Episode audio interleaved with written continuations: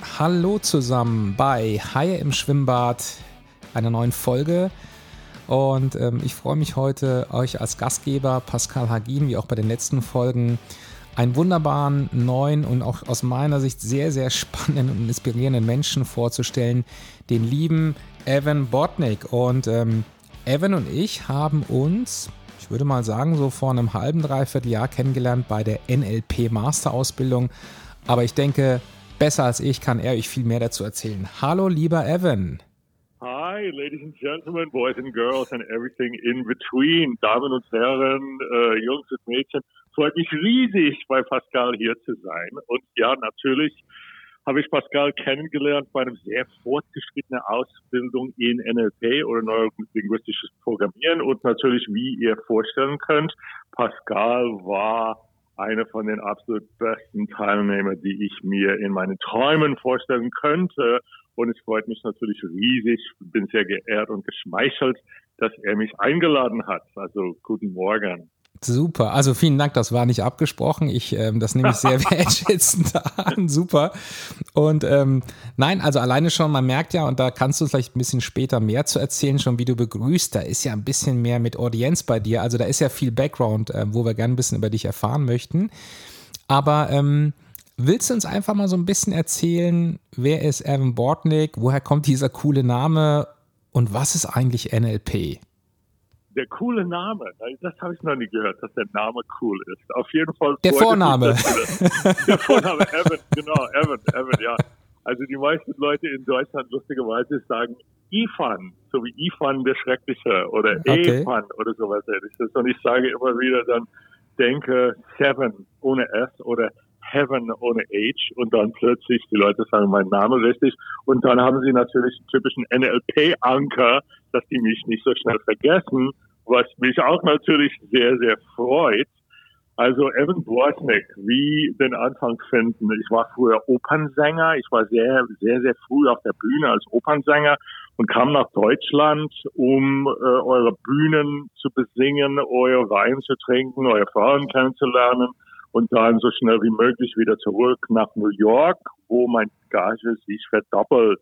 Weil in New York, wenn jemand in Deutschland singt oder in Italien oder in Frankreich, dann plötzlich bist du wer und du kriegst mehr Geld dafür. Aber es kommt, wie es kommen muss und ich habe mich in eine Stadt verliebt, ich habe mich in eine Theater verliebt und dann habe ich mich in eine Frau verliebt. Und 36 glückliche Ehejahre später bin ich immer noch da. Aber mein Werdegang hat auch, auch sehr, sehr viel mit Kommunikation und Sprache zu tun, weil ich immer neugierig war, wie Menschen miteinander kommunizieren, einerseits, und andererseits, wie kommunizieren sie mit sich selbst? Wie kommen Menschen in Kontakt mit ihren eigenen Bedürfnissen, mit ihrer eigenen Teilpersönlichkeit, mit ihren Werten, so dass die das Leben leben, was sie tatsächlich äh, ähm, wollen, ja. Und, und wie ihr schon vorstellen könnt, gibt es nicht so viele Menschen, die das tun, aber die Leute, die in meiner Nähe sind, machen das immer besser und immer öfter und das ist natürlich meine sogenannte Lebensmission. Das heißt, ich habe sehr, sehr viele verschiedene Ausbildungen gemacht, alle Richtungen Kommunikation und natürlich, weil ich sehr, sehr viel mit Stimme und Singen und Sprechen zu tun habe, habe ich eine Sonderausbildung, Kombination äh, Richtung, Richtung Stimme. Das ist mein Spezialgebiet. Ja. Sehr spannend. Und wenn du das Thema, lieber Evan, Stimme hast, kann heute aus deiner Sicht jeder Mensch seine Stimme trainieren und ähm, sie anders ausspielen? Weil viele Menschen, die ich kenne, sind ja nicht zufrieden mit ihrer Stimme. Das höre ich oft. Wenn Menschen ja. sich auf einer Aufzeichnung hören, dann ähm, kommen oft die, ähm, die Hände über den Kopf und sagen, so klinge ich doch gar nicht. Ja, ja, das stimmt. Und das ist normal. Ja, aber wir hören durch unsere Knochen, aber wenn wir die Aufnahme hören, dann ist es durch die Luft, das ist völlig andere akustische Filter dabei. Aber die Stimme anzufangen zu verlieben und in die eigene Klang und Resonanz äh, das gut, nicht nur gut, sondern hervorragend zu finden, ist ein großer Teil von Selbstliebe auf die auditive Seite. Das heißt, auch Profisprecher und Profisänger sind immer so ein kleines bisschen überrascht, wie das auf einer Aufnahme klingt. Das ist ganz normal.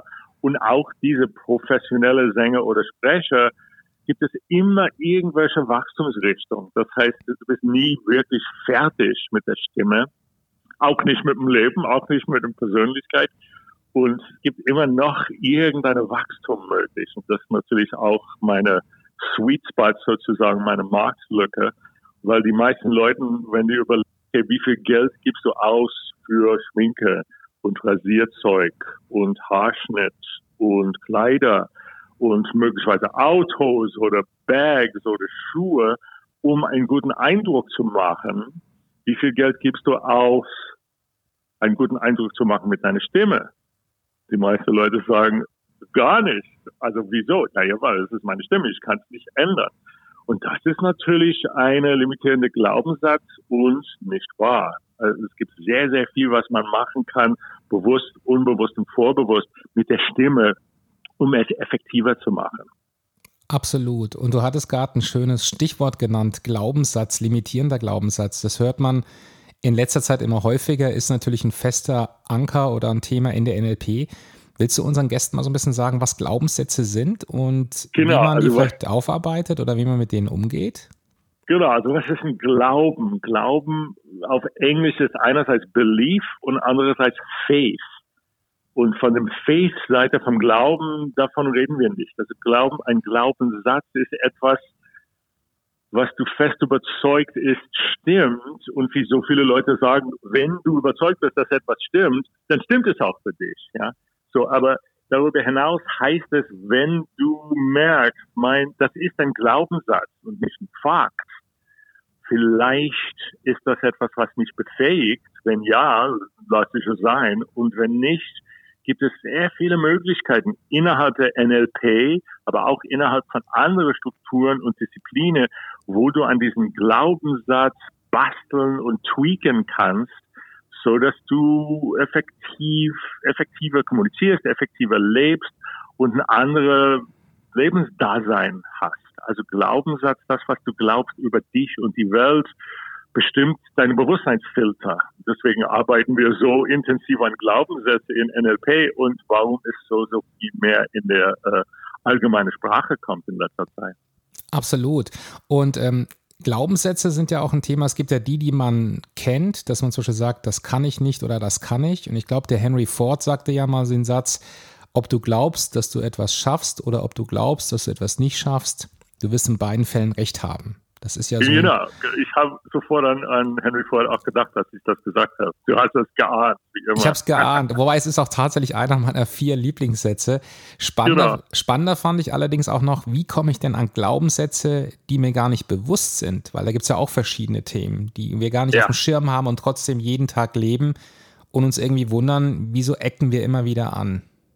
Genau, das ist, ein, das ist eine Riesenfrage.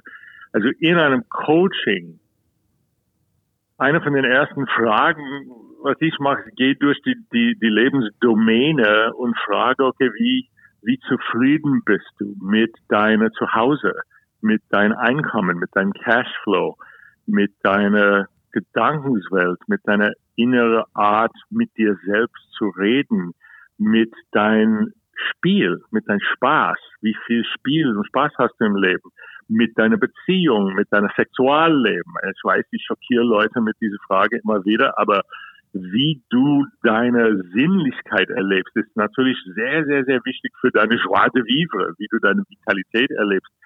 Wie ist deine Kognition? Wie überlegst du die große philosophische Werte, die du bewusst und unbewusst trägst? Wie rebellisch kannst du sein?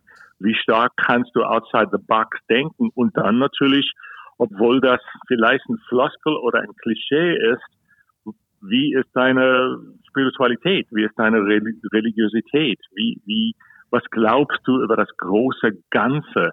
Die höhere Intelligenzen, die es möglicherweise gibt. Und wenn ich, wenn ich durch diese Lebensdomäne, 10 oder 12 oder 14 Lebensdomäne gehe, da, da lese ich sofort in dem Gesicht, ja, mit meinem Cashflow bin ich ganz zufrieden. Ich bin reich, ich habe genug Geld, aber na, mit meiner Beziehung stimmt das nicht so ganz. Lass uns daran arbeiten. Okay, was glaubst du über Beziehung? Und dann bist du schon unterwegs mit einem Glaubenssätze. Mhm. Was hast du gehört von deinen Eltern, von deinen Freunden über Beziehung? Und was ist es in deiner Beziehung, was es unzufrieden lässt? Und dann kommst du sehr schnell auf einen Glaubenssatz. Und welche Rolle spielt, du sagtest ja noch ein bisschen gerade die Eltern, welche Rolle spielt deine Kindheit? Weil ich habe auch mal irgendwo gelesen, die ersten sieben Jahre sind sehr prägend für einen Menschen. Ja, das ist natürlich riesig. Aber wie äh, einer von den großen äh, NLP-Rollmodelle Eric, äh, Milton Erickson gesagt hat, it's never too late to have a happy childhood. Und das heißt, selbst wenn du eine sehr unangenehme bis traumatische äh, frühe Kindheit hatten, gibt es genug Möglichkeiten im Leben, in der Mythologie, in der Geschichte, in verschiedenen Kulturen von wie Menschen mit sehr, sehr äh, schwierige Kindheiten etwas aus Kindheit gemacht hat und etwas dann für die Menschheit und für sich selbst äh, wirklich was Gutes getan hat. Und das ist da sehr viel, was Therapie und was auch NLP als Coaching-Tool macht. Wie kannst du dein, deine Vergangenheit, der möglicherweise unangenehm bis schmerzhaft war, so intern darstellen und gestalten, dass du ein Leben lebst, was du, was du tatsächlich willst. Und das ist ein schöner Satz, den ich von dir übernommen hatte, auch jetzt für den Podcast. Ich habe ja das Thema New Life Design. Das habe ich von dir übernommen. Das habe ich damals von dir in dem Kurs übernommen, in meinem NLP Master. Und ich glaube, das ist so, wenn mich einer fragen würde, aber da bist du mehr der Profi, was ist heute NLP? Es ist für mich viel Thema Kommunikation, Selbstreflexion, in verschiedene Positionen gehen, aber auch wirklich sein Leben aktiv in die Hand zu nehmen, um zu verstehen, ich kann im Jetzt leben und verändern, und die Vergangenheit spielt im Grunde genommen zwar eine Rolle, aber sie kann umgeschrieben werden. Sehr gut, genau. Wie würdest genau. du denn so als Profi, du machst ja NLP seit vielen, vielen Jahren und du bist Trainer, du bist Coach, du hast, ähm, ich durfte bei dir die Masterausbildung machen. Ähm, wie würdest du denn ein paar Sätzen jemanden NLP beschreiben, der sagt, das habe ich noch nie gehört? Na, ich habe eine, eine Geschichte gehört von einem anderen NLP äh, Master Trainer, wo er erzählt hat, als jemand gefragt hat, was ist NLP? Und er sagt, okay, ich gebe ein, Be gebe ein Beispiel. Ähm, ein Sohn fragt seine Mutter, also du machst eine NLP-Ausbildung, was ist NLP? Und die Mutter sagt, ja, also geh mal zu Opa und frag ihn wegen seiner Arthritis und guck genau an, wie sein Gesicht ist und wie sein Atem ist und wie, wie er, wie seine Stimme ist und was er sagt. Und der Junge geht und fragt den Opa, und come zurück. Und dann sagt, ähm, sagt sie, okay, jetzt geh mal und frag ihn, was ist seine früheste, netteste und positivste Erinnerung über dich, als du klein warst. Und dann ging er und hat die Frage gestellt und kam zurück und hat gesagt, Opa war ganz anders. Er hat gelächelt, seine Augen waren erleuchtend und äh, äh, ich habe bemerkt, dass er fröhlich war und die Mutter guckt den Sohn an und sagt, du machst gerade NLP. Also welche Fragen kannst du stellen, welche Ressourcen. Kannst du herausbeschwören von einem Mensch durch Fragen und durch Zuhören, was der Zustand ändert. Und das ist das große Geheimnis, wie Milton Erickson gemeint hat, als er gesagt hat, it's never too late to have a happy childhood. Das hat natürlich mit einer auch sehr beliebte NLP-Wort Reframing zu tun. Wie kannst du deine Kindheit so intern darstellen, dass es dich in deinem Gegenwart unterstützt, das ist im Grunde genommen NLP. Stark. Also ein schönes Beispiel im Grunde genommen, was du da auch hast. Und das ist genau ähm, das, ähm, was ich so toll finde an NLP. Ich werde oft gefragt, nutze ich es immer aktiv jeden Tag? Da antworte ich immer, ich mache es sehr unbewusst, aber auch das Thema Reframing, auch auf das Thema Beziehung aufzubauen, also ein Rapport herzustellen, das ist für mich eins der der wichtigsten Themen. Da achte ich zum Beispiel heute immer wieder drauf, wenn ich in Meetings gehe. Wie geht es den Menschen um mich herum? Ich kann sie ja mal fragen, seid ihr zum Beispiel schon geimpft? Wie geht's euch? Und ich merke immer wieder, du bekommst zwar nicht jeden damit, aber im Endeffekt fühlen sich die Menschen gewertschätzt und du hast einen leichteren Start in ein Meeting anstelle von früher, wo man sofort eingestiegen ist, was ist das Ziel, was wollen wir heute erreichen. Deshalb finde ich so Rapport unwahrscheinlich wichtig herzustellen. Ja, super, sehr, sehr gut gesagt. Ja. Also da gibt es natürlich ein Zitat von Watzlawick, die du auch kennst. Mhm. Du kannst nicht nicht kommunizieren. Du kannst nicht nicht kommunizieren. Alles, was du machst, ist Kommunikation. Und angelehnt an diesen Spruch, du kannst nicht nicht NLP lernen. Mhm. Weil NLP ist im Grunde genommen das, was wir immer machen, wenn wir gut kommunizieren. Auch was wir immer mhm. machen, wenn wir schlecht kommunizieren. Was heißt das? Was ist Kommunikation? Was ist effektives und aktives Zuhören? Und das, was die Menschen machen, die keine Ahnung haben von NLP, wenn sie gut kommunizieren, machen sie NLP. Also NLP ist einerseits eine Kiste von Formate und Techniken, die wir benutzen, aber darüber hinaus, auf einer Metaebene, ist NLP einfach gute Kommunikation. Insofern ist der Werkzeugkisten nicht voll. Ist mhm. noch nicht voll. Wir entdecken immer wieder Best Practices in der Kommunikation und das ist NLP. Absolut. Und auch das Thema, wenn man die drei Wörter nimmt, Neuro, würde ich ja sagen, ist Gehirn, Linguistik die Sprache und Programming ist Programmieren. Und das war genau. äh, bei der Masterausbildung stark, muss ich sagen, als wir zum Schluss die Prüfung hatten war ja eine Aufgabe, schreib dein eigenes Konzept, dein eigenes Format. Und sowas hatte ich noch nie in der Ausbildung. Das war wieder so, wie ich früher 1987 auf meinem Sharp MZ700 mal programmieren durfte. Cool. Das finde ich so stark. Du kannst, man sagt jetzt nicht, man sagt im Endeffekt, du hast hier einen Baukasten, du kannst den benutzen, du kannst ihn aber auch anwenden für dich und umbauen. Das ist wie eine Programmiersprache im Grunde genommen, oder? Genau, ja. Also, weißt du, ein Programm ist eine Serie von Schritten, was ein bestimmtes Resultat hat. Aber wenn du überlegst, was ist ein Metaprogramm? Ein Metaprogramm ist ein Programm, die andere Programme schreibt. Und wir Menschen sind eigentlich Metaprogramme. Und Programm, Programmierung und Programm ist natürlich aus der Computersprache. Und manche Leute rümpfen die Nase, wenn die das hören. Aber wenn du überlegst, okay, wie viele automatische Schritte hast du in deinem Herzen, in deinem Bauch, in deinem Kopf, in deiner Sprache, was ein bestimmtes Resultat bringt, mit anderen Worten, welche Gewohnheiten hast du auf Autopilot mhm. und wie kannst du diese Gewohnheiten, diese Schritte anders machen? Und das ist die Spezialität von NLP. Und viele Leute mhm. leben natürlich sehr spontan und wollen reflexartig handeln. Und wenn mhm. das alles gut geht, dann bist du froh. Du musst du nicht irgendwas Coaching haben. Aber wenn irgendetwas, was du machst, zwei, drei, vier, fünfmal nicht den Resultat bringst, den du willst, mhm. musst du anfangen, ein kleines bisschen dein Programm oder deine Gewohnheiten zu basteln. Ja. Und dafür ist Coaching gut, ja. Absolut. Und ich bin ja damals zu NLP, ich habe mit dem Practitioner angefangen. Also das Modell ist ja, du machst erst deinen Practitioner und danach erstmal den Master. Und ähm, ich bin damals zu NLP gekommen über einen sehr guten Freund und Coach, der zu mir gesagt hat, ähm, das war der Antonio, Pascal, du willst ins Bereich Coaching gehen. Ich glaube, für dich wäre NLP gut. Und es war für mich goldrichtig damals, weil das erste Training war auch noch mit Pferden unterstützt, also Führen mit Pferden. Da könnte man separat noch drüber sprechen, was man, wie man sich da komplett überschätzt, wenn es auch um das Thema Führung geht, ähm, wo tatsächlich die Männer in der Regel deutlich schwächer waren als die Frauen. Also Frauen konnten wow. das deutlich besser. Und ähm, ich muss sagen, da hat man auch da mal so die verschiedenen Perspektiven gelernt. Aber für mich wirklich ähm, Bausteine waren, warum habe ich das gemacht? Zum einen wollte ich Coach werden. Zum zweiten habe ich sehr viel Negatives über NLP gehört und dann habe ich gesagt, das gucke ich mir an. Also ich habe immer gehört, es ist manipulativ etc. Und heute argumentiere ich und sage ich, naja, ein Messer kann ich auch benutzen, um Brot zu schmieren mit Nutella. Ich kann aber auch jemanden verletzen. Es liegt ja immer im Verwender, was er mit einer Technik tut. Bingo. Und ich schmunzel immer, ab und zu höre ich Menschen, die sagen, ah, du hast jetzt nach links oben geguckt, du lügst. Da sage ich immer, das ist nicht NLP. NLP sagt nicht, du lügst. Es sind Augenzugangshinweise, die man vielleicht nutzen kann, wenn man möchte. Aber sie genau. sagen nicht, der andere lügt. Vor allen Dingen wird das schon aufgehoben, wenn jemand Linkshänder ist, dann wissen wir gar nicht, ob die Augenzugangshinweise funktionieren. Zum Beispiel, genau.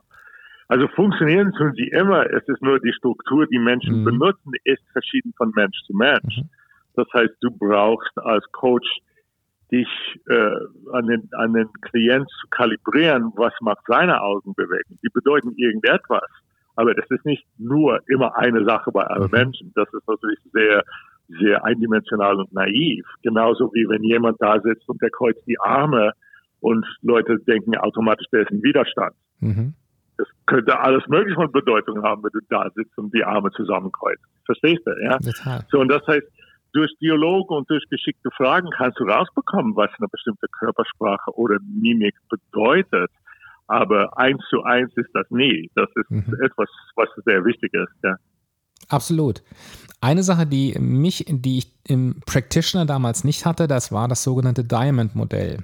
Und ähm, da war für mich eine Kernaussage unwahrscheinlich stark und prägend. Ich glaube, eine Aussage war, die Lösung der Vergangenheit sind oft die Probleme von heute oder morgen. Und dann, und dann waren Beispiele, in, ich glaube damals in den Unterlagen, früher war die Kernkraftenergie top, die hat geholfen, heute ist sie ein Problem. Früher waren Autos, äh, Verbrennermotoren top, heute dreht sich die Welt. Und ich finde, das merkt man auch oft bei eigentlich in allen Belangen. Manager, die früher top waren, die sich irgendwann wundern, dass sie ausgetauscht werden. Aber es ist wahrscheinlich der Lauf der Zeit, dass wir wahrscheinlich irgendwann mal nicht mehr die richtigen sind. Kann man das so ein bisschen ja. als Aus Aussage damit ähm, rausziehen vielleicht? Sehr guter Punkt, ja. Und es ist so immer wieder interessant, wie wahr das ist auf individueller Ebene und gleichzeitig auf kollektive, kollektive mhm. Ebene weil zum Beispiel das Second Amendment in den USA war eine Lösung auf ein bestimmtes Problem, die sie damals hatten. Jetzt ist es ein ordentliches Problem. Mhm. Brauche ich Deutsche in der Regel nicht zu erzählen. Oder das, was, was, was Hitler zuerst mal wollte und warum er so beliebt war am Anfang, war der Lösung zu irgendeinem Problem, die durch die äh, Versailles-Vertrag da war. Mhm. Der KKK, der Ku Klux Klan, war eine Lösung auf Missbrauch in den Süden, die mhm. natürlich sehr schnell zum Problem geworden ist.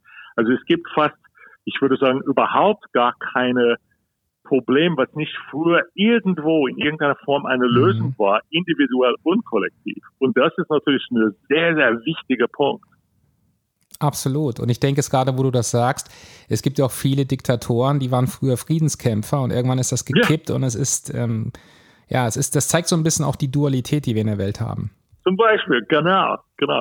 Und der Diamond-Technik zeigt das sehr, sehr, sehr schnell mhm. auf multidimensionale Perspektivwahrnehmungsebene, wo du sehr, sehr schnell einen Glaubenssatz aus verschiedenen Perspektiven, wenn du dreidimensional denkst, du mhm. hast einen Glaubenssatz und das klingt wie ein Fakt und dann, dann nimmst du das rechts und links, hinten und vorne, unten und oben und schon hast du drei Dimensionen und denkst, ach, guck mal, wie dieser Glaubenssatz, die für mich ein fester Bestandteil mein Leben ist, verschieden zu betrachten ist. Mhm.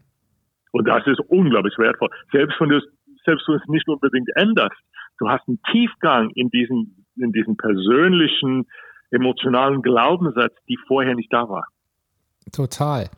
Und auch bei diesen ganzen Übungen, was, was ich stark finde, was einem hilft, sind die verschiedenen Perspektiven. Man arbeitet ja oft auch in Gruppen dass man sagt, ich habe die Ich-Perspektive und das ist wahrscheinlich die, wo die meisten Menschen sich einen Großteil ihres Lebens bewegen. Die Du-Perspektive, dass ich mal in den anderen gehe oder zumindest versuche, den anderen ein bisschen besser wahrzunehmen, wie sein Standpunkt ist. Und die sogenannte, das hört man öfters, Metaperspektive, ich nenne das immer Helikopterblick, ich gucke mal von oben drauf. Genau, sehr so die, gut. Und das ist, ähm, die Metaperspektive habe ich gelernt, auch in Gesprächen. Es ist auch immer mehr, was ich versuche heute in meinen Alltag einzubauen, ist relativ leicht einzunehmen. Ich muss sie mir nur bewusst machen. Viel schwieriger finde ich tatsächlich die Du-Perspektive. Und gerade ah. wenn man jemanden hat, wo man sagt, der nervt mich jetzt, das macht einfach keinen Spaß. Und dann mal da reinzugehen und sagen, warum denkt der jetzt so? Was ist sein Standpunkt? Wie siehst du das? Ja, gut. Ja, das ist sehr wichtig. Und auch bei einer, bei einer typischen Argumentation. Du willst jemand von etwas überzeugen, ein, ein, ein Serie oder ein Film, der er mhm. gucken soll oder Idee, die, der, den er ernst nehmen soll oder eine Aktivität oder eine Ausbildung und du versuchst zu argumentieren und dann fragst du dich, okay, wie komme ich am besten an eine Überzeugungsleistung? Und du fängst an in der ersten, Pers äh, in der ersten Person und du sagst, ich habe NLP zum Beispiel gemacht und ich fand das ganz geil. Und das ist natürlich ein starkes Argument. Also für, mhm für sieben Wochenende habe ich diese NLP-Ausbildung gemacht und es hat für mich sehr, sehr viel gebracht. Und dann überlegst du, okay, das kommt bei ihm nicht an, da probierst du was anderes. Mhm. Du hast sehr, sehr viel geändert in deinem Leben. Du bist nicht der gleiche Mensch, die du vor zehn Jahren warst. Und das hat mit deiner Erfahrung zu tun. Mehr noch, das hat mit der Bedeutung, die du gemacht hast zu deiner Erfahrung. Mhm. Nicht wahr? Und du interessierst dich auch weiterhin in Zukunft für Veränderungen, was dir gut tut. Du bist in die zweiten Person. Ist eine gute Argumentation. Aber wenn das nicht ankommt, dann sagst wir Menschen alle verändern sich über Zeit. jeder von uns haben sich verliebt irgendwo und wir mhm. haben bemerkt, wie unser Herz bricht und wieder zusammenheilt und danach kräftiger ist. Das mhm. haben wir alle erlebt, mehr oder weniger. Da bist, da bist du in dem Wir oder du gehst in den Mann. Man will natürlich akzeptiert werden und gleichzeitig man will ein Individuum in der Welt sein. Also Zugehörigkeit und Autonomität ist für jeden Mensch sehr, sehr wichtig. Da bist du auch auf einer anderen Ebene. Also mhm. fast jeder Mensch benutzt drei oder vier von diesen verschiedenen äh, Stimmen oder verschiedenen Perspektiven und manche, dieser Argumentationsstil kommt anders an bei verschiedenen Gruppen, kannst du schon vorstellen. Aber wenn du nur geübt bist in dem, ich finde das, ich finde dies, in der Vergangenheit war das mir so, im, im Gegenwart ist das mir so, in der Zukunft ist das für mich so, bist du ein Stückchen limitiert, weil du, du hast nur deine eigene Perspektive, verstehst du? Total. Und auch das Thema Veränderung ist ja für viele, wahrscheinlich für uns alle, immer eine Herausforderung. Es ist das berühmte Thema, die Komfortzone zu verlassen. Ich habe ja. letztens gelesen, dass dein Körper sich alle sieben Jahre, ich glaube zu 95 Prozent werden alle Zellen überarbeitet. Das heißt, das ist lustig. Ich habe das gerade gestern Abend gehört. Das stimmt, ja. Ja, dein Körper, das ist ja schon ein Beispiel. Selbst wenn jemand sagt, ich mag keine Veränderung, dann sage ich, du bist Veränderung. Schon allein dein physischer yep. Körper ist Veränderung. Dann ja. kommt zwar oft das Argument, ja, aber ich alter ja trotzdem. Ich sage, ja, aber das ist wie ein Auto, was automatisch in die Inspektion geht. Dein Körper macht das für dich. Genau. Du musst vielleicht Sehr ab und zu mal checken lassen, ob der Druck passt, ob der Blutdruck passt, aber im Grunde genommen, die Erneuerung macht dein Körper selber. Also man merkt ja schon, NLP hat viele Bausteine. Jetzt sagtest du vorhin sieben Wochenenden und viele Menschen sind ja jetzt in der Zeit mit Covid, das merke ich im Bekanntenkreis, die dann sagen, ich habe jetzt so viele Themen, ich weiß gar nicht, ob ich morgen einen Job habe. Wenn du jetzt jemandem sagen würdest, der jetzt in so einer ungewissen Zeit ist, wie wir alle, was ist der Punkt, dass du sagst, das könnte trotzdem was für dich sein? Und wie kann man sich das mal bei euch angucken? Gibt es so Schnupperkurse, Schnupperwochenenden und wie kann man mit euch oder mit dir in Kontakt treten? Ja, also Covid hat sehr, sehr, sehr viel geändert, natürlich in unserem Bewusstsein. Und es ist nicht alles negativ, obwohl es wird viel gemeckert über Covid. Äh, ich habe das Gefühl, Covid klärt die Dinge und spaltet ein Stückchen der Gesellschaft, so dass es Leute gibt, so wie du, wie ich weiß und ich auch. Okay, was, was ist das für eine Gelegenheit? Wie, wie kann ich diese Isolation benutzen, um meine Fertigkeiten zu verbessern und zu verquicken und so weiter. Und dann gibt es andere Leute, die die meckern nur, verstehst du? Ja. ja. So, und natürlich, meckern ist sehr wichtig. Nicht, dass ich was gegen meckern habe. Manchmal willst du einfach irgendetwas von der Seele reden, was dir nicht gut tut. Und das tut gut. Aber wie lang hältst du dich da drin? Und wie schnell kommst du zu einem Perspektiv, wo du denkst, okay, was, was kann ich daraus gebrauchen? Was kann ich für mhm. mich und meine Familie und die Gesellschaft Gutes tun? Ja, so und das ist auch natürlich der Bestandteil von jeder NLP-Infoabend. Also wenn man äh, wenn man NLP Frankfurt guckt, findet man meinen Namen auf der ersten Seite und mhm. dann kommen mal zu einem Infoabend. In letzter Zeit sind die Informationsabende für NLP in Zoom online und ja, jetzt ist alles sich ein kleines bisschen lockert. Hoffentlich geht das weiter im Sommer. Ich will den Sommer nochmal erleben mit Schwimmbad mhm. und Kneipe und so weiter. Dann wird das wieder live sein. Also NLP äh, Frankfurt oder Landtitel Training Frankfurt, da findest du mich. Ja. Super. Nein, das kann ich ja auch gerne nochmal in den Podcast reingeben und für mich, also wie gesagt, ähm, das, das Thema NLP begleitet mich. Ähm, ich muss schauen, wie es, wie es mich weiter begleitet, in welchen Formen, aber es verändert dich, es verändert die Sichtweise und was ich immer wieder spannend finde, die Persönlichkeiten, die man kennenlernt. Das war auch ja in deiner Gruppe so. Ich glaube, die meisten waren zum Teil deutlich jünger als ich und ich bin echt sprachlos manchmal, was für junge Leute es gibt oder auch ältere, ja ja. die, die schon so weit sind, also wo ich gemerkt habe, ich muss mich auch davon lösen, dass ich jemanden sehe, der ist 50, den nehme ich mehr seniorig wahr als jemand mit 25. Das habe ich total über den Haufen geschmissen. Es gibt Menschen mit 16, 17, ich habe jemanden, den ich coachen darf, und der ist so weit in manchen Dingen, wo ich sage, einfach zuhören, Fragen stellen und lernen. Das ist unfassbar. Ja, genau. Also meine Tochter hat, hat NLP äh, Practitioner gemacht mit 17 und den Master mit 18. Und sie war Wahnsinn. dreimal bei mir Co-Trainer.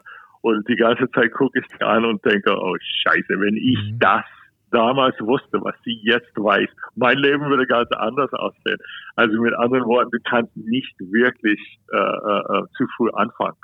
Und ich habe das Gefühl, die, die Jugendliche, die äh, zu NLP-Kurse kommen, haben schon intern eine Vorbereitung auf persönliche Wachstum, mhm. was natürlich äh, für unsere Welt sehr, sehr, sehr gut tut. Absolut. Und man sieht ja auch die Generation, ob das die Gen Z ist oder die Gen Y. Da ist man sicher auch Materialismus ein Thema, aber ich bin es zum Beispiel, ähm, ich bin Generation X, 74 geboren. Tolle 80er, tolle 90er. Es war ja eigentlich alles immer super. Es war auf Wachstum, es war auf Ausgeben, Konsum. Und jetzt merkst du ja auch, wie sich Supermärkte verändern. Es gibt immer mehr veganes ähm, Food und das wird alles, finde ich, getrieben ja. so von dieser Generation. Und ja. bin ich schon in allem zu Hause? Nein, noch nicht, aber ich finde stark, was dort passiert. Ich finde stark, welche Anstöße gegeben werden und wirklich kaufe ich mir jetzt eine Louis Vuitton-Tasche oder sage ich jetzt, ich investiere das mal in diese sieben Wochenenden und habe einen Life-Changer, auf den ich Super. aufbauen kann, mit dem ich wahrscheinlich, wenn ich meine Ziele verfolge, so viel Geld verdiene, wie ich möchte. Ob ich, ja. ob ich das als Coach, Trainer mache oder ob ich es einfach einbaue in meinen Job, weil ich weiß, wie ich vielleicht auch auf andere Personen wirke, wie ich kommuniziere und wie ich mich vielleicht auch nicht ganz so wichtig nehme. Was ich auch einen Absolut, ganz starken ja. Spruch fand, den hat mir ein Coach gesagt, der sagte, Herr Agin, nehmen Sie sich nicht so wichtig, denn nur Wichte nehmen sich wichtig. Fand ich damals ganz doof, ehrlich gesagt. Ähm, ja. ich, und, aber im Nachhinein merke ich das und auch jetzt, wenn ich so morgens mein Journaling mache, dann habe ich immer sechs Personen, ähm, die wissen das nicht, um die ich mich kümmere. Und ich sage, wenn ich andere größer mache, werde ich größer und nicht umgekehrt. Deshalb finde ich es so schlimm. Ja, bitte? Ja. Super, sehr, sehr gut. Genau. Des, deshalb finde ich es so schlimm. Ähm, das ist so, wenn man so, wenn ich jetzt mal meine 25 Jahre zurückdenke, da gab es Lieder, die waren toll, die waren Menschenfreunde, die haben Menschen groß gemacht. Ich habe aber auch Menschen erlebt und erlebe Menschen tatsächlich, die andere klein machen, Karrieren vielleicht behindern, wenn nicht sogar zerstören und den Menschen Glaubenssätze einreden, die sie in ihrem Leben behindern. Das ist so ein bisschen wie, als ich 14 war, hat mir jemand eine Zigarette angeboten, obwohl ich nicht Raucher war. Das heißt, hätte ich jetzt geraucht bis heute, hätte der mein Leben beeinflusst. Er hat natürlich nicht die Verantwortung für mich, aber er hat mich ein bisschen darauf gebracht und deshalb glaube ich, ist es so wichtig, wie kann ich anderen Menschen Inspiration bieten, aber ihnen in einem positiven Sinne, dass es ihr Leben unterstützt und nicht, dass ich sie an Dinge heranführe, die einfach nicht gut sind. Super. Ja, das sagst du was sehr Wichtiges. Auch, auch den Satz, nimm dich nicht so ernst. Also man kann das natürlich sagen oder denken zu dir selbst und es fühlt sich ein bisschen an wie eine Beleidigung. Nimm dich nicht so ernst. Andererseits kann ich mich erinnern, ich, ich habe auch eine Ausbildung als Yoga-Lehrer, also ich bin leidenschaftlicher Yogi. Und in dieser Yoga-Ausbildung gab es natürlich, ja, also 30, 35 Menschen, die sehr feste Meinung gehabt haben. Und als wir in einem Kreis gesessen hat und eine Diskussion über ein oder andere Yoga-Prinzip, eine oder der andere, ich inklusiv, fängt dann ein kleines bisschen, sagen wir, besserwisserisch werden zu wollen und fangen an ein bisschen Überzeugungsleistung zu machen. Und der, jo der Yoga-Lehrer klatscht die Hände zusammen und sagt, geh jetzt weg vom Ego, Augen zu, mhm. zehn Minuten meditieren. Und natürlich, weißt du, macht die Augen so ein bisschen auf und guckt die anderen an und du siehst in ihrem Gesicht, mhm. aber diese, diese Fertigkeit, sofort mit einem Schnips oder mit einem Handklatsch weg vom Ego zu kommen. Nimm dich nicht so ernst vor allem nicht deine Meinung. Du machst die Augen zu und du gehst in eine Wortlosigkeit. Mhm. Nicht, dass du das musst, aber dass du das kannst, ist, finde ich, eine der wertvollsten Fertigkeiten, die es gibt. Und das klingt so ein bisschen wie das, was du, äh, was du gehört hast mit, nimm dich nicht so ernst. Mhm. Das ist im Grunde genommen die gleiche Aussage. Super wichtig. Ja, und auch das Thema Ego, was du ansprichst, ähm, der Eckhart Tolle, den ich ähm, sehr inspirierend finde, oder Kurt Tepperwein, auf den ich jetzt vor kurzem gestoßen bin, die sagen ja immer, der Tod des Egos, dass wir oft eigentlich nicht mit den Menschen sprechen, sondern mit dem Ego des Menschen. Und Eckhart Tolle nannte das, glaube ich, auch dann den Pain Body, also Dinge aus der Vergangenheit, die ich immer wieder nach vorne hole. Oder das Ego, dass ich mich vergleiche. Kurt Tepperwein, wenn ich ihn richtig verstanden habe, sagte, Du bist als Mensch oder als Wesen, was du hier auf die Erde kamst, als vollkommenes Wesen auf die Welt gekommen. Du kennst keine Dualität. Und plötzlich kommst du auf diese Welt, darfst diese Erfahrung machen. Ich glaube, er nennt das die Schule des Lebens und auch Dein Körper ist deine Schuluniform. Er sagte, hier auf der Welt gibt es die Dualität, gut, böse, hässlich, schön, gut, schlecht. Und da merkt man auch, wie oft man urteilt. Ich ertappe mich auch oft dabei, aber ich merke immer wieder, dass ich versuche, es zu reduzieren. Ich habe es noch nicht komplett geschafft. Ich würde auch nicht sagen, dass ich schon so weit bin, dass mein Ego komplett weg ist, aber ich sage immer wieder, ich versuche mich zurückzunehmen. Ich will anderen Super. die Bühne geben. Früher war es mir wichtig vor sieben Jahren, dass ich präsentiere. Also wenn wir bei uns dem Leadership-Team mal was präsentieren durften, alle zehn Jahre, dann war mir wichtig, dass ich vorne stehe. Heute ist mir das überhaupt nicht mehr wichtig. Heute freue ich mich, wenn einer der sechs Leute, die ich hier habe, die ich unterstützen möchte und vielleicht auch andere, dass die nach vorne kommen. Weil ich glaube, wenn du andere größer machst, bist du groß. Ja, sehr gut gesagt. Ja, ja. Und ich meine, ich bin wie, wie, wie typische Bühnenpersönlichkeit ein großer Fan von dem Ego. Mhm. Der Ego bringt uns sehr viel. Aber die Fähigkeit, mit einem Augenblick den Ego völlig loszulassen, das ist das, was dieser Yoga-Lehrer gemeint hat, auch der, der Mentor von dir.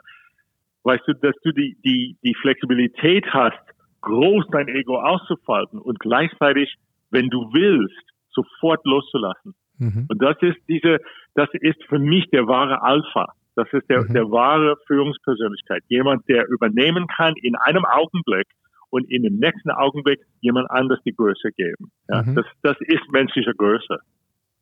Das erinnert mich an eine Aussage von einem unserer Top-Manager. Er sagt, es ist wichtig, dass man auch als Leader ins Operative springen kann, aber auch ganz wichtig wieder, dass man rausgehen kann. Dass man nicht verharrt, weil viele bleiben dann dort. Dass man diese Sprünge macht. Cool, sehr gut, ja. Also es ist lustig, weil äh, ich auch in einem anderen Zusammenhang ähm, laterale Führung heißt das. Das ist mhm. so ein mhm. Coaching-Bereich, wo du auf die, ja, auf die sehr hohe Verständnis- und Bewusstseinsebene führst. Und da war, also, Gott, ja, 40, 50 Leute in einem etwas kleineren Raum, wo es nicht genug Stühle gab. Und drei Menschen haben auf einem Tisch gesessen und der Tisch war nicht so ganz stabil. Und der Trainer, der Führungs, äh, der, der Trainerführer hat ein bisschen erklärt, was ist, was ist Alpha und was, was heißt das, lateral zu führen auf dieser Ebene. Und plötzlich der Tisch kracht zusammen. Und unter der Tisch ist ein Mülleimer mit äh, Gläser drin und äh, die, die, diese, diese Splitter, diese Glassplitter waren überall im Zimmer. Alle sind aufgestanden, 45 Menschen. Und die haben innerhalb von fünf Minuten der, der Tisch rausgebracht, die, der Boden sauber gemacht, der Mülleimer ersetzt, einen neuen Tisch stabiler reingebracht. Und niemand, kein einziger Mensch sagt, mach du das, mach du dies. Mhm. Also jeder hat genau das gemacht, was notwendig war, ohne dass irgendjemand bossy war oder, oder befehlerisch. Niemand von diesen Trainern hat den anderen gesagt, mach das oder mach dies. Verstehst du? Mhm. Ja? Aber es wurde gemacht und zwar sehr viel schneller. Und als wir alles zusammenkamen, habe ich gesagt, das war gerade laterale Führung. Wer, wer hat geführt mhm. gerade? Wer, wer, war in der mhm. Führungsposition? Mhm. Ja, also das Ding wurde gemacht. Das, was notwendig war, wurde für die Weitermachung unserer Tagesworkshop gemacht. Mhm ohne dass jemand Befehle übernommen hat. Wann hast du das mal erlebt? Ja, das ist vielleicht das einzige Mal. Da gibt es immer mhm. einer, der sagt, mach du das, das ist völlig mhm. falsch, geh mal raus, komm mal wieder rein. Verstehst du, ja? So, aber das ist Führung auf dieser laterale Ebene. Das hat mir, es kommt, ich habe gerade ein Bild im Kopf. Ich glaube, vor drei Jahren hat unser damaliger Geschäftsführer Tom Albold verschiedene Führungsstile gezeigt. Und eins war die sogenannte Schwarmintelligenz. Also da waren, da waren eine ganze Menge ja. Vögel Genau. Und ich glaube, die Aussage war, und dann haben wir uns auch Vögel mal angeschaut, wie die fliegen. Wenn man das am Himmel mal sieht, das ist ja echt schon spektakulär, dann schaut einfach, wenn ich das gelernt habe, der eine immer nur auf den rechten und dadurch führen irgendwie alle. Aber irgendwie kommen alle ans Ziel und dann geht mal einer nach vorne, dann geht wieder einer nach hinten. Und das fand ich stark, weil das habe ich bis dato hatte ich das nie gehört. Führung war immer, einer ist der Ranghöchste und der ist im genau. Endeffekt im Farbcode wahrscheinlich ein roter, oft ein ja. rot-blauer und der führt das ganze Thema. Aber das verändert sich heute auch, finde ich, durch die Generation Z, die heute Absolut. auf Hierarchien gar nicht mehr so achten. Also ich in Generation X bin noch sehr hierarchiehörig erzogen worden. Jemand ist Direktor, jemand ist VP und so weiter. Bei Gen Z merke ich, da gibt es diese Level gar nicht. Oder sie beachten ja. sie nicht. Ja, deswegen sagen sie lateral und nicht, mhm. äh, nicht vertikal. Genau. Also die Hierarchie ist immer noch da, aber es ist mhm. super flexibel. Absolut. Das heißt aber auch, Führungskräfte müssen sich heute verändern, sonst werden sie es nicht überleben. Sonst werden sie irgendwann das Problem von morgen, oder? Ja, so ist es. Lustig, dass du das sagst, weil ich habe Coaching bei einer Firma gemacht, wo die, die Führungsstab, also diese, diese C-Ebene, CIO, CFO, CEO, waren alle oh, etwas älter und sehr überzeugt von mhm. ihren Können. Aber dann habe ich gefragt, naja, weißt du, ihr Geschäft ist ziemlich in Ordnung, ihr, ihr verdient gut, ja, wieso brauchst du einen Coach? Also ganz ehrlich, ich, mhm. ich möchte das wissen, was willst du da erreichen? Und sie sagen, es ist ganz einfach, weißt du, vor 20 Jahren, wenn neue talentierte Leute zu uns gekommen sind, da haben, haben wir gefragt, okay, wie war dein erstes Jahr als Neuling? Und die sagen, ja, mein Chef ist ein Arsch, aber ich bleibe. Aber jetzt durch ein Internet und durch diese viele Möglichkeiten, mhm. die Leute, die vielversprechende Leute kommen zu uns ein oder zwei oder drei Jahren, die kriegen eine Ausbildung und dann gehen sie weg. Und wir fragen die Leute, die weggegangen sind, wieso? Und die sagen, mein Chef ist ein Arsch. Ich bleib hier nicht. Und wir müssen uns ändern.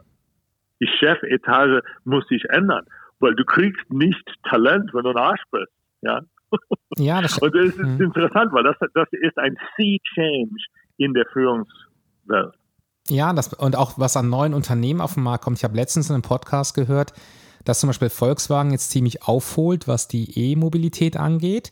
Aber im Vergleich zu einem Tesla haben sie das Problem, sie kriegen dann eher Leute, und das meine ich nicht abwerten, die vielleicht von einem Dell kommen, von einem Microsoft kommen. Ähm, und die, ich sag mal, Teslas dieser Welt bekommen halt die Jungen, die Lust haben, die von den Top-Unis kommen, die ähm, vielleicht von Facebook und Co. kommen.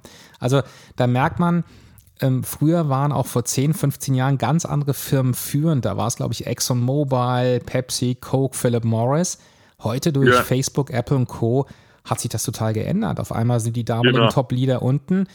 Und dieser War for Talents, das finde ich immer interessant. Ich meine, ich glaube, es gab immer War for Talent.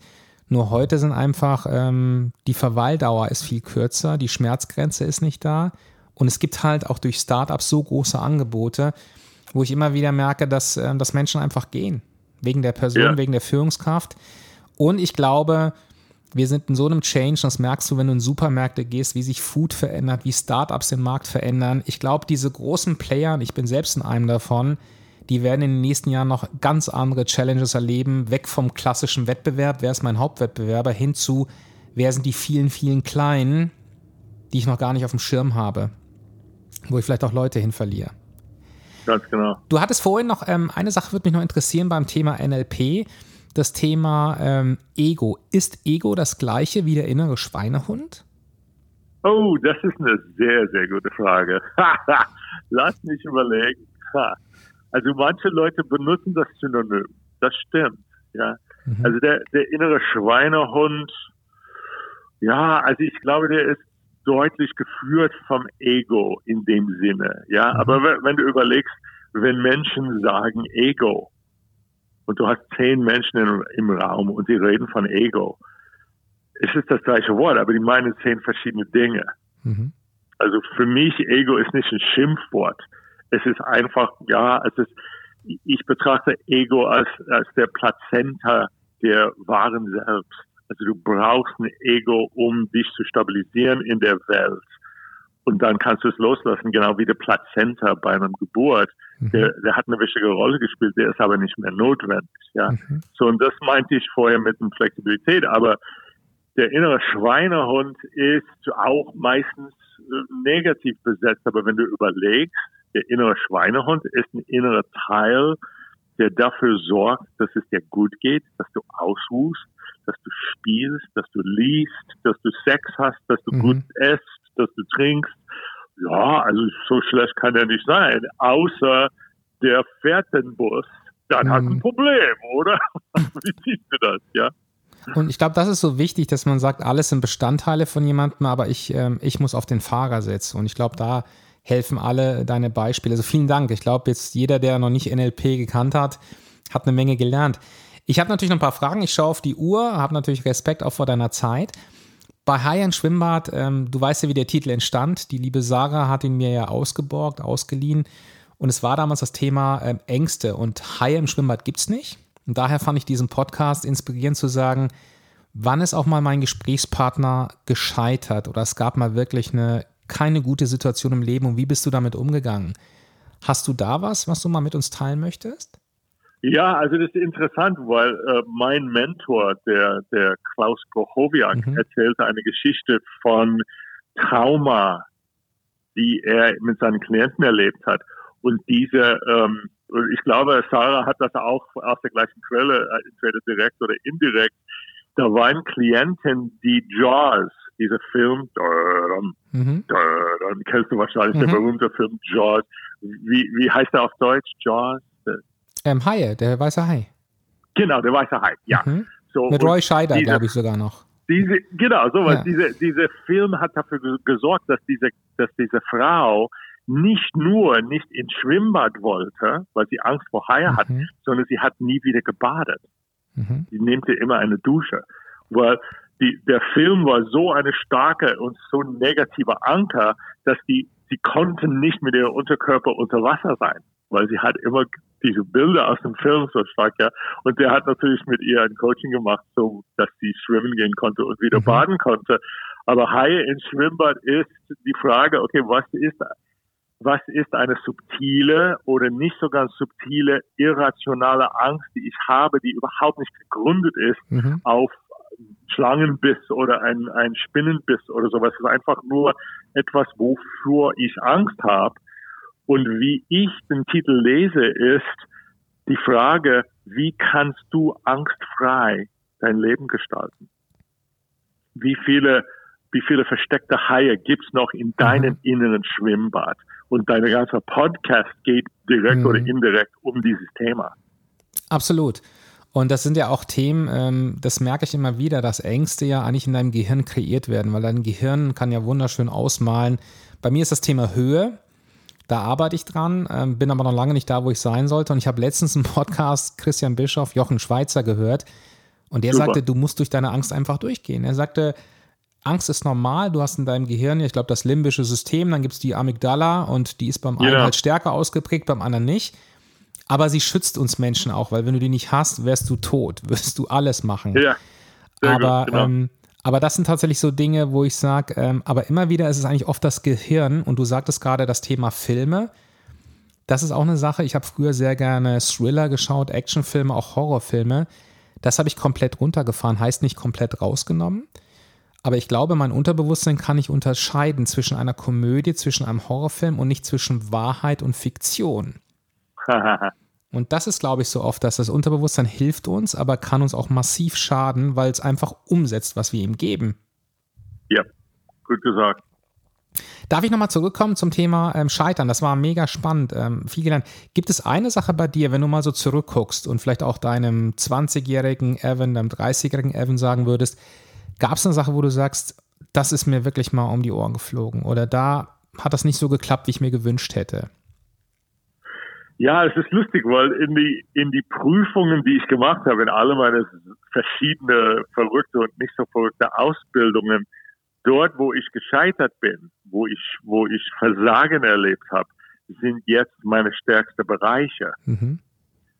Das heißt, wenn Menschen sagen, es gibt kein Fehler, nur Feedback, Versagen ist äh, so ein Leitmotiv oder ein rotes Licht. Okay, hier, hier kannst du daran arbeiten. Ja. So, und das ist natürlich eine, eine sehr positive Einstellung für mich im Leben. Da, wo ich nicht gut bin, wenn ich will, kann ich sehr gut werden. Mhm. Aber ich kann das nur machen, indem ich ein Breakdown oder ein Versagen deklariere. Das ist mir um die Ohren geflogen. Jetzt, da, jetzt arbeite ich dran, das bastel ich mhm. dran. Ja. So, aber das, das wird nicht hochgeladen auf persönlicher Ebene, was natürlich ein Stück Lebenskunst ist, ja. Weil diese Aktion blöd ist, heißt nicht, dass ich blöd bin. Weil das, weil das ein Versagen war, heißt nicht, dass ich ein Versager bin. Verstehst mhm. du? Also die, die Verhaltensebene und die Identitätsebene braucht sehr stark getrennt mhm. zu werden. Und das ist natürlich dann geil. Also wenn, mhm. wenn etwas um die Ohren, wenn dir etwas um die Ohren fliegt, dann sagst du, oh geil, habe ich noch mhm. was zu studieren, noch was zu lernen. Wie, wie schön ist denn das, weißt du? Und ist das aus deiner Sicht, du bist ja ähm, geboren, du bist ja US-Amerikaner und ich habe immer das Gefühl, die Amerikaner sind offener, was das Thema Scheitern angeht. Die sagen, die sagen Scheiter und daraus zu lernen, genau was du sagtest. In Deutschland ist eher mein Eindruck, ähm, Scheitern wird als, da wird die Ebene eben nicht getrennt. Da sagt man, der ist gescheitert. Ist das ja, nicht, ja, kann also man das, das sagen? Das, oder? Kann, das kannst du nur sagen, weil du äh, als Deutscher eine bestimmte Perspektive auf Amerikanern hast. Also mhm. du, du lernst eigentlich nur die Amerikaner kennen, die genau das denken. Aber mhm. wenn du nach Amerika gehst, ist ein ziemlich großes Land mhm. mit unglaublich viele sehr, sehr doofe, unausgebildete Menschen. Also ich meine, ich brauche niemand in Deutschland zu überzeugen nach dem vorletzten Wahl, äh, wie unglaublich doof Menschen sein können in mhm. Amerika. Ja, so das heißt, ich würde nicht unbedingt sagen, Amerikaner sind in der Regel bereit, sich zu ändern oder sowas mhm. ähnliches. Aber die Amerikaner, die im Ausland gehen und die mhm. Amerikaner, die in Deutschland sind und die Amerikaner, die Deutschland liebt und die deutsche Philosophie und Lebensart liebt, mhm. die sind bereit, sich zu ändern. Okay. Verstehst du? Das, das wäre die Aussage eher. Verstehe ich. Ich habe eine Aussage noch von dir in einem Meeting mal mitgenommen da ging es, glaube ich, darum, ich glaube, das war in der Opernzeit oder wo du in der Opernrolle warst. Du hast, glaube ich, eine Gruppe gehabt von sieben bis zehn Leuten und ich meine, du sagtest, immer einer dabei ist so ein Troublemaker. Und wenn dieser Troublemaker aber geht, war es so, dann hat einer der restlichen diese Rolle übernommen. Und ich glaube, dein Satz war, ich habe rausgefunden, es lag an mir selber. Und als ich was geändert habe, habe ich das Umfeld geändert. Kannst du dazu nochmal was sagen? Ja, ja, genau. Also das war, das war in einem Universitätszusammenhang, wo es, ja, also damals hätte ich gesagt Stinkstiefel. Also äh, Studenten, die Besserwisser sind und die nicht wirklich lernen wollen und da sitzen und wollen sich nur produzieren. Ja, also kannst du schon vorstellen, äh, ja, dass das ein versteckter, unbewusster Teil von mir war. Und als diese zwei Studenten, ein oder zwei Studenten weggingen, der nächste Semester kam, völlig andere Menschen, da war ein oder zwei Stinkstiefel da drin. Und dann, die waren weg ein Semester später, dann kamen noch ein paar. Oder zwei, die ganz lebendig und neugierig waren, wurden zum Stinkstiefel. Mhm. Und wie Ian Fleming, der, der Autor von äh, James Bond Novellen, gesagt hat, one time is chance, twice is coincidence, three times is enemy action. Mhm. Und wenn irgendwas passiert dreimal, musst du überlegen, vielleicht liegt das an mir. Und so war das mhm. auch. Ich habe das in einer NLP-Wochenende aufgestellt und äh, sehr, sehr, sehr in, in einer zwei Stunden äh, äh, Workshop sehr, sehr intensiv verarbeitet. Und dann habe ich bemerkt, was das in mir war. Danach gab es gar keine Stinkstiefel mehr. Das taucht einfach mhm. in meiner Gruppe nicht mehr auf. Leute können machen, was sie wollen. Die sind keine Stinkstiefel die versuchen einfach ihre Bedürfnisse nach bestem Wissen und mhm. Gewissen zufriedenzustellen. Und ich, ich will das unterstützen. Verstehst du? Ganz andere mhm. Einstellung. Könntest du diesen Satz nochmal wiederholen von Ihnen, Fleming? Fand ich stark. Will ich mir aufschreiben? Also, was hat er gesagt? Uh, once is chance, mhm. twice is coincidence, three mhm. times is enemy action. Ich glaube, das ist der mhm. Originalzitat. Aber guck mal Klasse. nach, du findest das bestimmt in Google, ja. Ja, ist ein starker Satz. Also, er zeigt ja im Grunde genommen, achte auf dich selber, achte, was du ausstrahlst und schau, was du ändern kannst. Weil im Endeffekt, das sagt auch Kurt Tepperwein, das, was wir sehen, ist so die Mattscheibe, die spiegelt uns eigentlich nur das, was wir ins Leben ah, hineingeben. Genau, bingo. Ja, das und if something's not working, do something else. Mhm. Der einsteinische Definition von, äh, äh, von verrückt ist, wenn du das Gleiche machst und äh, du erwartest eine andere Ergebnis. Mhm wenn etwas nicht funktioniert, probier was, was anderes. Klingt einfach, aber nicht immer so einfach, ja. Aber das ist auch eine schöne Überleitung vielleicht zu meiner letzten Frage mit dem Thema was anderem. Und erstmal vielen Dank schon mal für die, ich gucke jetzt mal auf die Uhr, 54 Minuten. Ich habe wieder viel Neues gelernt und freue mich schon, wenn ich mir ähm, den Podcast auch nochmal anhöre. Die Frage, die ich immer wieder stelle zum Schluss, ist, die, ähm, die habe ich vom Dieter Lange übernommen. Der sagte mal in einem Coaching, wann hast du zum letzten Mal was zum ersten Mal gemacht? Sehr gut. Und die Antwort ist gestern. Okay. Ich hatte gestern mein fünftes Wochenende von, äh, ähm, von Trainer, NLP Trainer mhm. Ausbildung. Mhm. Und das ist wirklich eine Gruppe von super talentierten Leuten. Also mhm. die Leute, die zur NLP Ausbildung kommen, sind meistens sowieso talentiert. Aber das sind Leute, die durch den Practitioner gegangen sind, mhm. durch Co-Trainer in Practitioner, durch den Master, durch Co-Trainer im Master und jetzt wollen sie NLP-Trainer werden. Mhm. Und das, was ich gestern gemacht habe, war ähm, Geschichten erzählen. Es ging, ging um bestimmten Stimmen, um die Stimmmerkmale deutlich zu merken, ähm, was passiert mit deiner Stimme, mit deinem Druck, mit deiner Lautstärke, mit deinem Tempo, mit deiner Satzmelodie, wenn du einen Witz erzählst. Mhm. Dann haben sie alle so einen Witz erzählt, so einen etwas kurzer Witz. Du merkst, wenn, wenn jemand einen Witz erzählt, hat sie so, äh, haben sie so ein leichter Lachen in der Stimme. Und du merkst, so, hör mal zu, ich erzähle eine Geschichte. Da war ein Franzose, ein Brasilianer und ein Deutscher und die saßen in einer Kneipe. Und du merkst schon in der Stimme mhm. diese Heiterkeit, mhm. ja.